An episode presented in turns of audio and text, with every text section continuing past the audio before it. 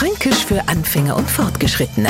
Heute Left und damit großer Franke für totale Verwirrung sorgen. Left, das klingt jetzt nicht gerade fränkisch, sondern eher englisch. Und da hast es nichts anderes, als wäre Signal links abzubiegen. Left, also links. Bei uns allerdings wird's wieder mal ein wenig komplizierter.